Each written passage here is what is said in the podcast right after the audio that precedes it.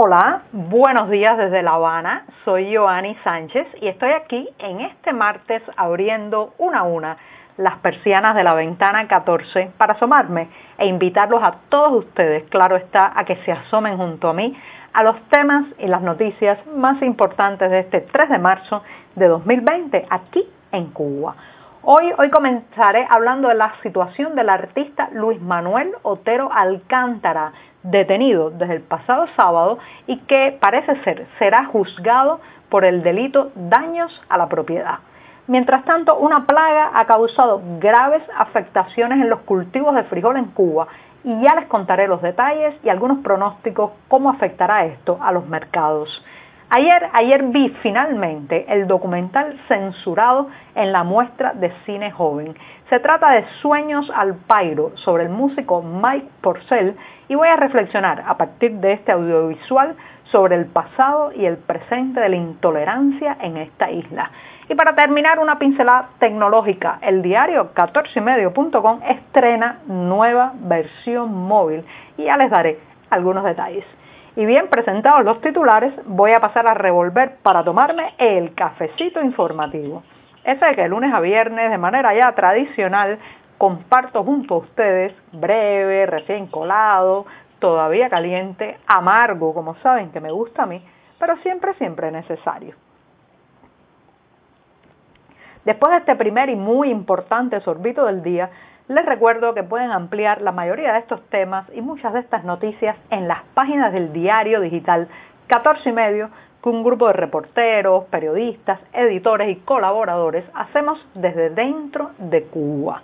Y dicho esto, voy a pasar con el primer tema que está relacionado con un artista y un nombre que he tenido que mencionar mucho en el último año en este programa.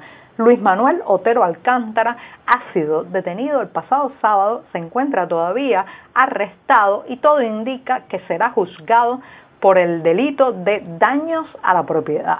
Este artista muy conocido, no solamente porque ha sido blanco de una fuerte represión en el último año, sino también porque es uno de los rostros más visibles de la lucha contra el decreto ley 349 que intenta regular, controlar en las manos estatales la difusión y la creación artística. En esta ocasión, Luis Manuel Otero Alcántara ha sido detenido el pasado sábado cuando eh, pretendía o intentaba sumarse a una convocatoria de besada, una convocatoria de besada que había sido eh, programada y planificada por activistas de la comunidad LGBTI eh, de alguna manera en protesta por la censura de un beso gay en un audiovisual transmitido por la televisión cubana. Se habían convocado para las afueras del Instituto Cubano de Radio y Televisión, eso está ubicado en la céntrica calle 23, el corazón del vedado habanero, y Otero Alcántara nunca pudo llegar. La policía lo interceptó, en ese momento él iba junto con la curadora y su pareja Claudia Yenlui, eh, quien fue golpeada por una policía, lanzada al piso en la vía pública, además le quitaron su teléfono celular para evitar que documentara, grabara el momento de este violento arresto.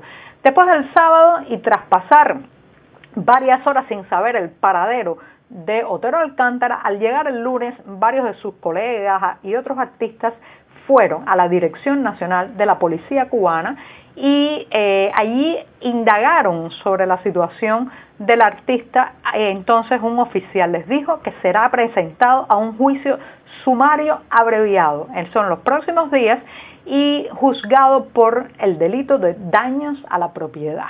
Les recuerdo que es común que se juzgue por delitos comunes como daño a la propiedad, desacato, atentado, a disidentes, periodistas independientes, opositores, artistas contestatarios, eh, una manera también de imputarles un delito común y de hacer más difícil la acción de los organismos internacionales a la hora de denunciar estos arrestos y estas condenas que evidentemente tienen detrás un trasfondo sumamente político.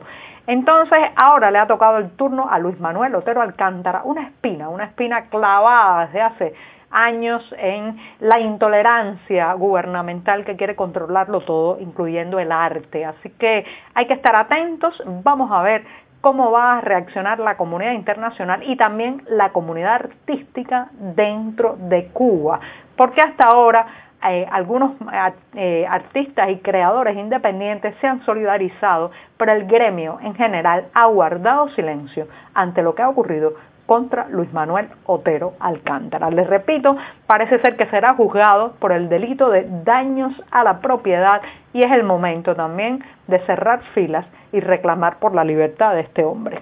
Y con esto me voy a ir al segundo tema, pero antes me voy a dar otro sorbito de café.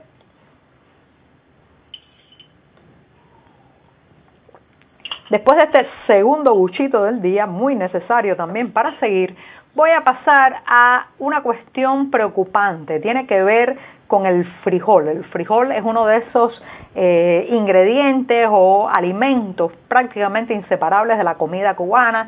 No solamente se come eh, presentado como caldo, sino también mezclado con arroz, en fin. Ese es, cuando se habla de comida cubana es muy difícil no incluir los frijoles en eh, los platos de cada día. Ahora eso se va a volver cada vez más difícil porque hay un insecto que en los últimos meses ha provocado graves daños a las plantaciones de frijol en Cuba. Esto es una información oficial publicada por el Ministerio de Agricultura que dice que desde diciembre de 2019 se ha notado la presencia de esta plaga, un insecto que ha afectado a miles, a miles de hectáreas eh, donde se produce frijol. Por ejemplo, se calcula que más de 13.000 hectáreas han sido eh, dadas de baja eh, y demolidas, han tenido que ser desmontadas por las afectaciones que ha provocado eh, este insecto sobre los cultivos de frijol. Es una catástrofe de gran magnitud,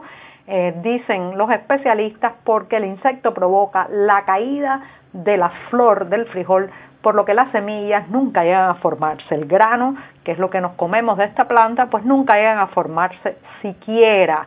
Los pronósticos no son nada halagüeños. El plan de producción de frijol eh, que inicialmente superaba los 50.000 toneladas parece que se va a quedar por debajo de las 25.000, o sea, muy por debajo de la mitad de lo planificado. ¿Cómo se va a expresar esto sobre las mesas?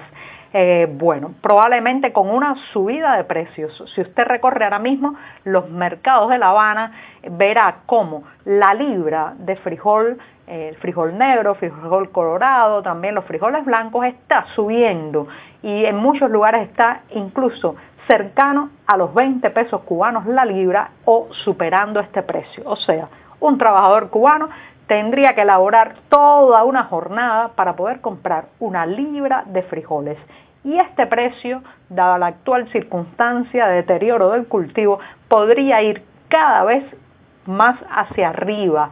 También e imagino que obligará al país a importar más granos, más frijoles para poder aliviar o paliar este déficit interno que hay. Lo cierto es que si usted tiene frijoles, guárdelos, consérvelos, trate de comprar y almacenar porque los próximos meses pueden ser un momento muy difícil para este alimento inseparable de las mesas cubanas.